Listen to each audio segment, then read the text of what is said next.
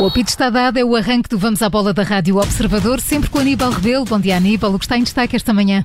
Bom dia, Maria João. Começamos com esta notícia de última hora. O MotoGP regressa a Portimão em novembro. Já vamos ouvir o piloto português Miguel Oliveira falar sobre as expectativas que tem para essa prova. Vamos também falar de João Mário. Está prestes a ser fechado pelo Benfica, mas Gaspar Ramos, antigo dirigente encarnado, diz que João Mário não é o jogador que o Benfica precisa nesta altura. Ainda nos reforços, no Sporting, Gaio já marca e promete lutar lutar por um lugar no 11 de Rubén Amorim e no Dragão, Sérgio Conceição intensifica os treinos e já conta com dois reforços.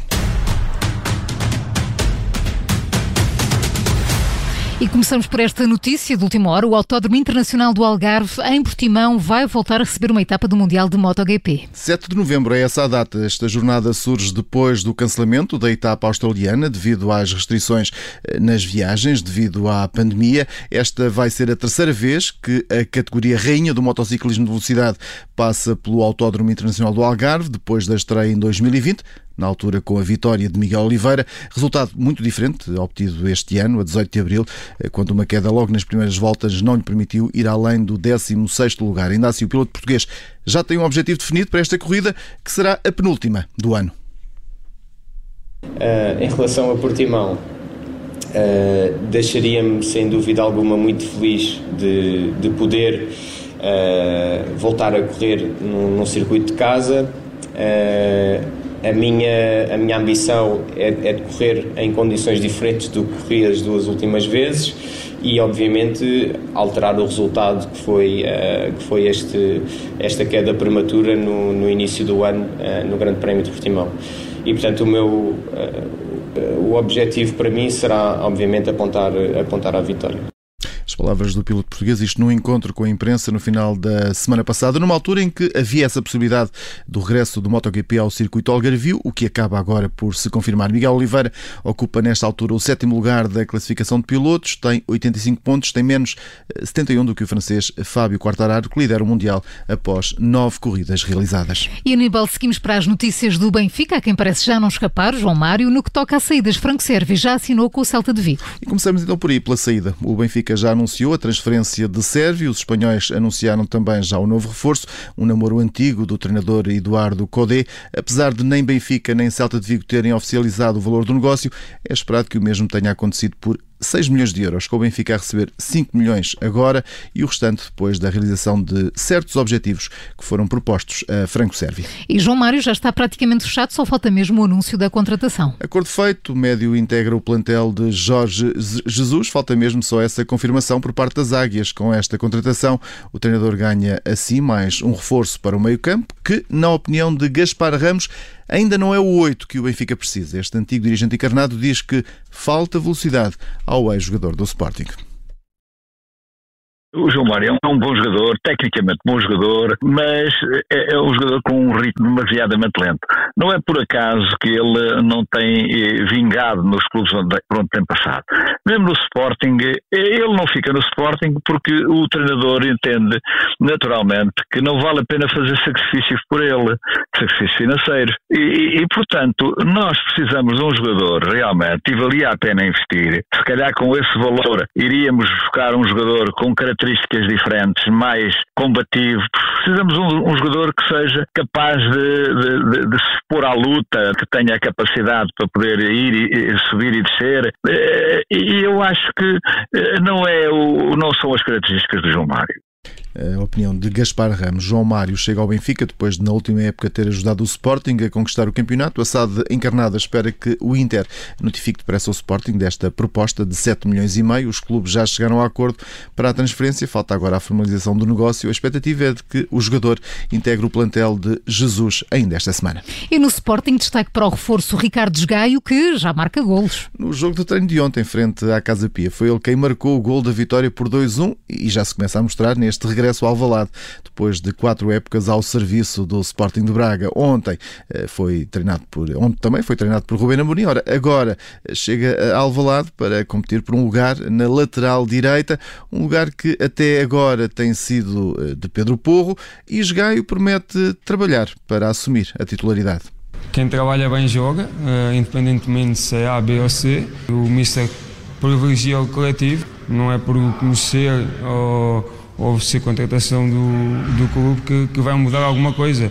Uh, trabalhar da mesma maneira, porque todos partimos do mesmo patamar e depois cabe ao Mister decidir, mas trabalhar todos no máximo para ajudar a equipa da mesma maneira.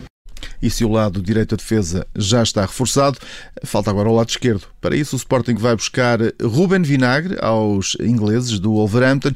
Nesta altura, o acordo entre os dois clubes está praticamente fechado. Prevê o empréstimo de Vinagre por uma temporada até 30 de junho de 2022, ficando o Sporting com uma cláusula de compra do passe de 10 milhões de euros. Tudo aponta que Vinagre seja anunciado já nas próximas horas, deverá integrar depois o estágio em Lagos a partir de domingo. E no Futebol Clube do Porto, Sérgio Conceição prepara a pré-época com treinos duplos e ontem com duas novidades no plantel. O lateral Tomás Esteves iniciou os trabalhos da pré-temporada, integrado no grupo. O jogador esteve na época passada cedido aos ingleses do Reading, equipa onde fez 30 jogos e apontou um golo. O defesa renovou há pouco mais de um ano o contrato com o Futebol Clube Porto, estando ligado ao clube até 2024. O outro reforço é Fábio Esteves, ele que esteve já às ordens também ontem de Sérgio Conceição. Lembro que este central trocou neste mercado o Santa Clara pelo Futebol Clube do Porto. E Aníbal, já a data para a apresentação de José Mourinho em Itália. Anunciada já pela Roma a data de apresentação oficial do novo treinador, o emblema romano anunciou a contratação do técnico português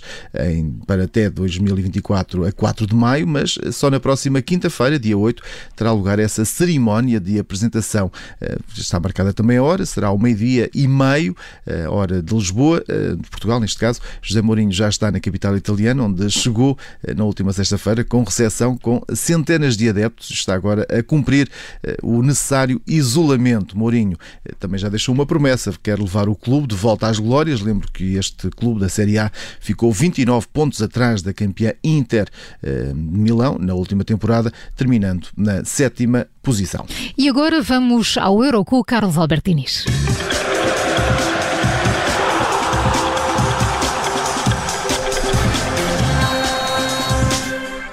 Bom dia, Carlos. Olá, bom dia. Logo mais a partir. Bom dia, bom dia, Carlos. Logo a partir das 8 da noite vamos assistir à primeira meia final do Euro. Temos frente a frente uh, Itália e Espanha, uh, duas uh, candidatas ao título. Ora, vamos aqui olhar já para os jogadores. Quais é que podem fazer a diferença em cada uma destas formações?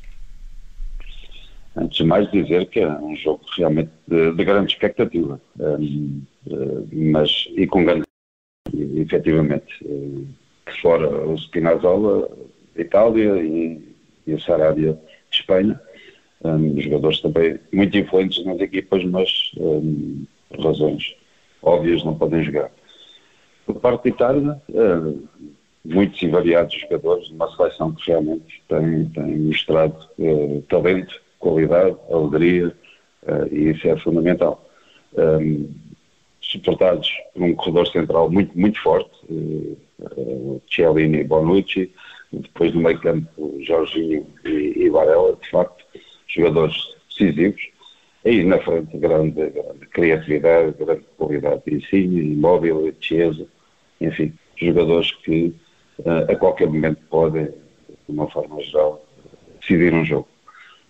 Uh, por parte de Luís Henrique, Espanha, também uma seleção realmente que começou com, com grande dificuldade, um, mas que tem vindo a mostrar uma seleção com mais talento, com grande talento. Um, a Arábia, uh, jogadores importantes, Busquets e Coque no meio campo são, são jogadores uh, importantíssimos nesta, nesta equipa. Um, Morata, Torres, o Pedri, uh, pronto, jogadores realmente que uh, a qualquer momento também podem fazer a diferença, apesar de eu a considerar que, em termos de agressividade, eh, no último terço do campo, no aspecto ofensivo, naturalmente, a Itália neste tem-se mostrado mais agressiva, digamos, uma equipa mais, mais determinada para conquistar o gol. Ora, frente a frente vão estar uh, dois treinadores uh, conhecidos, Roberto Mancini e, Luís Henrique. Vão o Mancini aqui na, uh, a dirigir os italianos, Luís Henrique a dirigir, a dirigir a seleção espanhola. O que é que cada um destes treinadores pode trazer para esta meia final? Qual é o tipo de jogo que, poderão, que poderemos assistir logo mais à noite?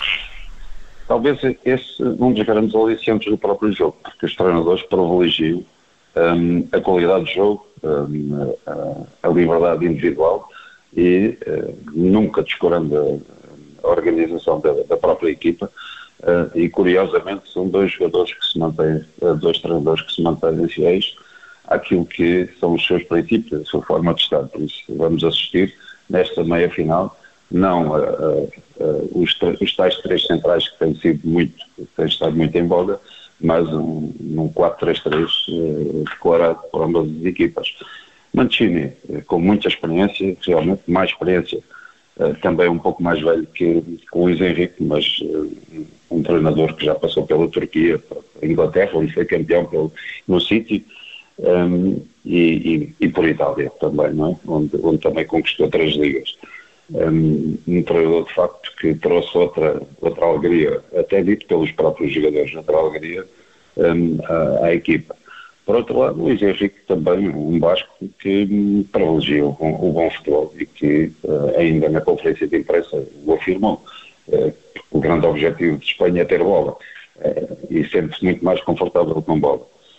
Também grande experiência, só um ano de facto fora, fora de Espanha, na, na, Roma, mas já com, com, com títulos europeus, inclusive a Liga dos Campeões e, e, e Campeonato de, de, de, Espanha. Por isso, aquilo que esperamos destes treinadores, de facto, é, é, é um futebol positivo, um futebol de qualidade e virado para, para o gol. Muito bem, hoje a partir das 8 da noite, Itália e Espanha defrontam-se nessa luta por um lugar na final do Euro 2020 de futebol. O jogo está marcado para o estádio do Wembley em Londres. O vencedor do jogo irá defrontar na final de domingo a equipa a sair da outra meia-final, que opõe amanhã Inglaterra, campeã mundial em 1996, à Dinamarca, campeã europeia em 1992. E será o jogo em destaque no Vamos ao Euro amanhã? Até amanhã, Carlos Alberto Inês. Até amanhã. O jornalista Aníbal Rebelo, vamos à bola das manhãs 360. Aníbal, até amanhã também. Até amanhã.